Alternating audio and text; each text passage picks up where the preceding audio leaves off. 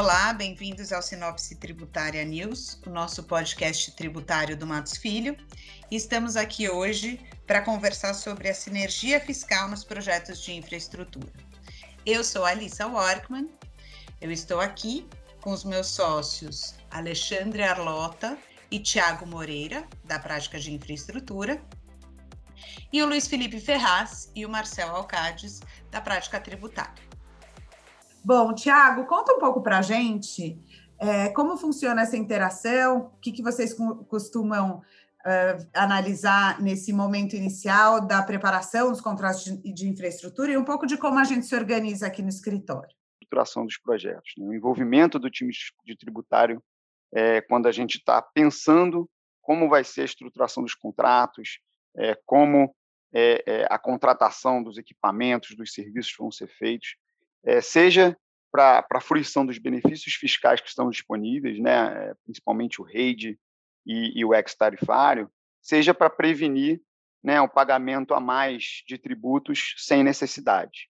Né? Então, é, é, a gente tem vários exemplos de projetos em que é, o cliente, por exemplo, tinha uma visão, claro, de engenharia né, construtiva, de pôr tudo num contrato somente e é, depois, com o olhar do tributário, a gente decidiu é, dividir né, o, o, a contratação em um, dois, três contratos para exatamente você ter a, a, essa, essa inteligência fiscal desde o início dos projetos. Então, na nossa experiência, o cliente sempre vai é, economizar dinheiro, né? Porque se você não, se você fizer isso num momento posterior, você vai ter que muitas vezes refazer um trabalho, ou no pior, no pior dos casos, até é, não conseguir usufruir dos benefícios fiscais que lhes são é, disponíveis, né, pela legislação.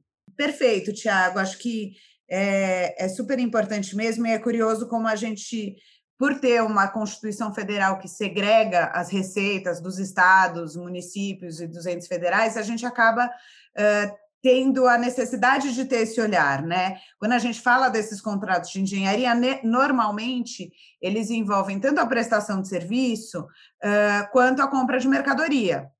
E aí a não segregação dos contratos de acordo com a sua real natureza pode gerar um questionamento do fisco ou mesmo uma confusão desses valores de o que deveria estar sujeito a que tipo de tributação. Marcel, você quer comentar um pouquinho esse ponto? Oi, Lícia, claro, obrigado. Uh, a gente sempre vê nesses contratos, né, são, são projetos muito grandes e são projetos que envolvem uma, uma variedade de atividades e uma variedade de equipamentos, bens e materiais serão consumidos durante o processo. Então, existe uma complexidade própria do projeto de diversas atividades sendo exercidas ali para, no final, eu ter o, o, o projeto é, em pé. Diante disso, é importante a análise de cada uma dessas atividades, definição de natureza jurídica dessas atividades e a tributação por consequência. É, e muito importante também que os contratos reflitam isso, a natureza jurídica das atividades e reflitam efetivamente o que está sendo é, colocado, para evitar qualquer tipo de confusão, seja no momento da própria é, tributação, né, de construção aí é, da tributação da atividade, seja no momento de uma eventual fiscalização, para que o fisco possa encontrar nos contratos aquilo que efetivamente é praticado e a tributação mais adequada. Nesse sentido, também, sempre que se faz a análise dessas atividades, muito importante a identificação de todos os incentivos fiscais é, decorrentes das atividades, né? Ou seja, para importação de equipamentos, a gente consegue aí sempre analisar nesse tipo de projeto os equipamentos que têm similaridade nacional, os que não têm similaridade nacional, agir aí, né, sempre uh, uh, uh, pra, a fim de obter e analisar a possibilidade de aplicação de um ex-tarifário. Sempre muito importante também verificar, né, é, a estrutura de importação desses equipamentos, ou mesmo de aquisição interna desses equipamentos, né? É, onde está localizado o projeto, onde vai ser localizada né, é, toda a atividade e o fluxo logístico desses equipamentos, seja, sejam eles importados, sejam eles nacionais. Nessa linha também muito muito muito importante a gente sempre analisa o RAID, né, Felipe? Se você puder falar um pouquinho aí da nossa experiência com relação ao RAID nesses projetos, que também tão, tão, tão é, é, sempre bastante presente.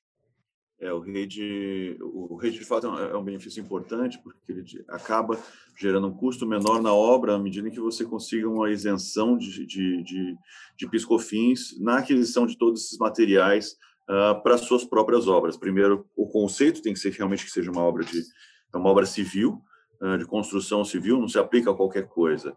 E é o tipo de benefício que todo tipo de, uh, de projeto, seja de energia solar, ou seja de energia eólica, seja um projeto hídrico, seja um projeto de construção de fato de um prédio, enfim, todo tipo de projeto acaba se valendo do rede para isso. Já entra normalmente no custo uh, o grande desafio do RAID é a manutenção dele uh, do ponto de vista operacional mesmo, porque de fato você tem que prever isso desde o começo e você tem que a forma como ele é concedido então dificulta um pouco o uso, a manutenção dele, porque você precisa conseguir uh, encaixar ele em cinco anos, no final das contas, porque uh, ele, esse é o período do benefício depois da aprovação. Então, na medida em que você tem que comprar algumas coisas antes, você tem que ajustar o seu contrato para encaixar isso no benefício. Depois, na medida que o benefício esteja terminando, você tem que adiantar todas as suas compras para encaixar nesse período de cinco anos, mesmo que a, a, o tudo seja entregue depois. Então, o desafio do rede é um desafio bem grande,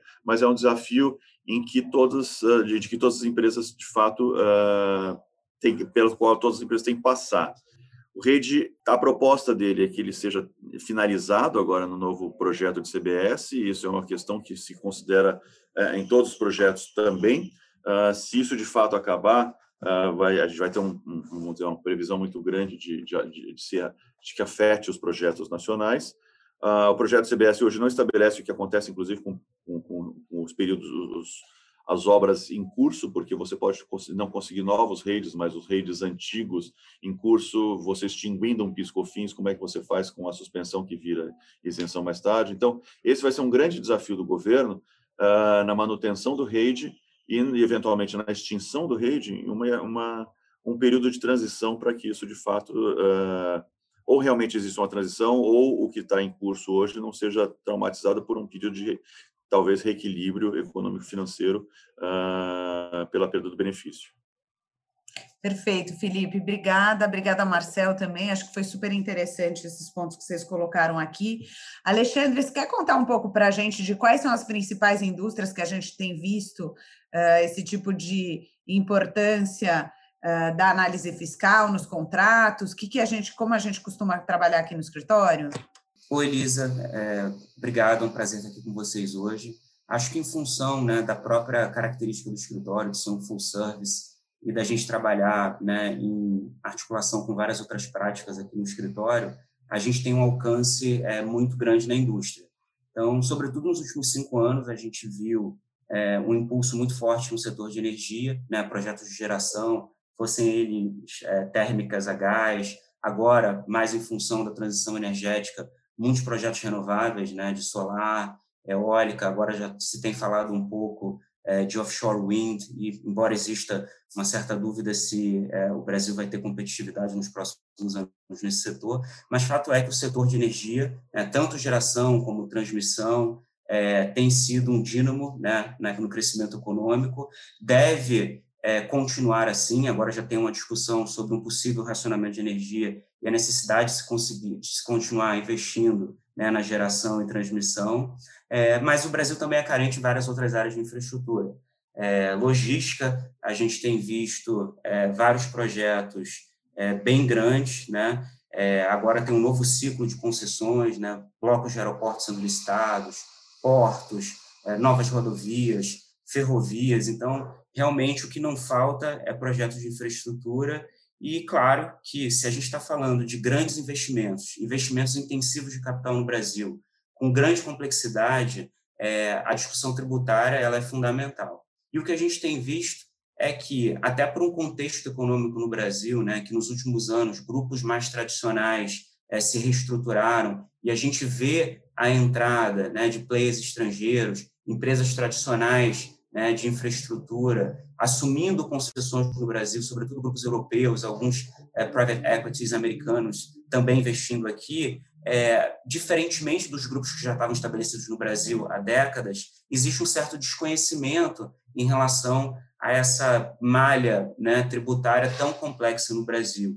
Então, cada vez mais, é, essa discussão tributária em relação à estruturação dos projetos, a modelagem dos projetos e a uma forma mais eficiente né, de se conduzir esses grandes projetos de infraestrutura, ela ganha relevância e como que a gente pode comunicar isso de uma forma que seja é, facilmente compreensível, talvez para um player que não tenha tanta familiaridade para o Brasil. Então, eu acho que hoje o grande desafio que a gente tem é ter essas discussões que são altamente complexas e sempre com o apoio de vocês do tributário, mas com investidores que não têm um conhecimento de país é, tão grande quanto é, a gente via no passado. É, se eu puder complementar, acho que o Arlota foi muito feliz no que ele falou. É, o recado, acho que, que a gente quer passar para os ouvintes é que, é, primeiro, o, o, cada projeto é um projeto, né, não tem certo nem errado, então ele tem que ser bem tailor-made, né, como a gente costuma dizer, não só na parte contratual, mas na parte fiscal.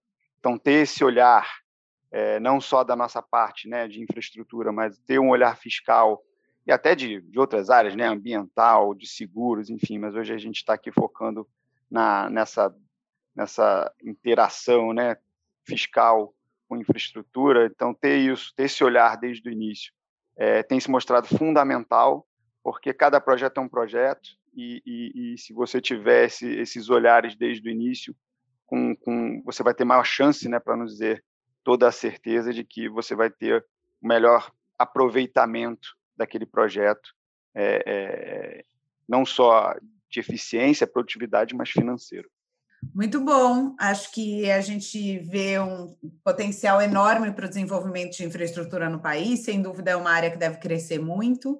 E é claro, acho que a gente sempre pode contribuir com as análises fiscais e com a otimização tributária de todos esses projetos. Uh, obrigada a todos que participaram. Uh, para mais informações e análises jurídicas relevantes para o dia a dia do seu negócio, acessem o portal único, nosso portal de notícias. O link está no descritivo desse episódio. E sigam também o Matos Filho nas redes sociais. Até a próxima!